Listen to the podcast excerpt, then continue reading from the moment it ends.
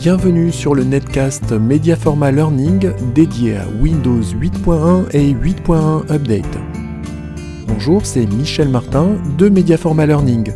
Je suis heureux de vous accueillir dans ce netcast rapide et pratique. Le sujet du jour Utiliser un pilote de périphérique non signé. Si vous essayez d'installer un pilote de périphérique non signé, Windows vous fait connaître son mécontentement en affichant un message d'erreur et en vous empêchant d'aller jusqu'au bout de l'installation. Cela veut-il dire que vous devrez vous débarrasser de ce scanner que vous avez si méticuleusement entretenu depuis dix ans ou de cette imprimante laser exotique dont le pilote n'est pas signé? Rassurez-vous, il existe une solution à ces problèmes qui pourtant peuvent sembler insolubles à première vue. Basculez sur l'écran d'accueil. Cliquez sur le bouton Options Marche Arrêt.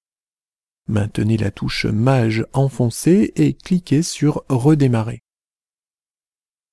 Quelques secondes plus tard, un écran intitulé Choisir une option est affiché. Cliquez sur Dépannage. Un deuxième écran nommé Résolution des problèmes est affiché. Cliquez sur Paramètres, puis sur Redémarrer.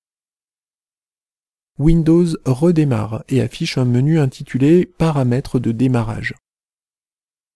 Appuyez sur la touche 7 du papier numérique, touche Vernum verrouillée, pour démarrer l'ordinateur en désactivant le contrôle des signatures de pilote. Maintenant, vous pouvez installer votre pilote de périphérique non signé.